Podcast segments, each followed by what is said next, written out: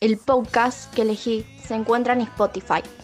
Es de Magali Tajes, una escritora, comediante y psicóloga que escribió dos libros, Caos y Arde la Vida.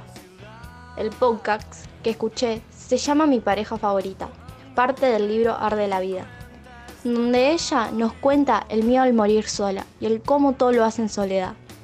En sí, va pasando por una serie de sucesos hasta que termina en un bar donde observa a la mayoría de las personas que se encontraban en el lugar, hasta enfocarse en una pareja, donde cuyos ellos dos se mantuvieron callados en toda su velada.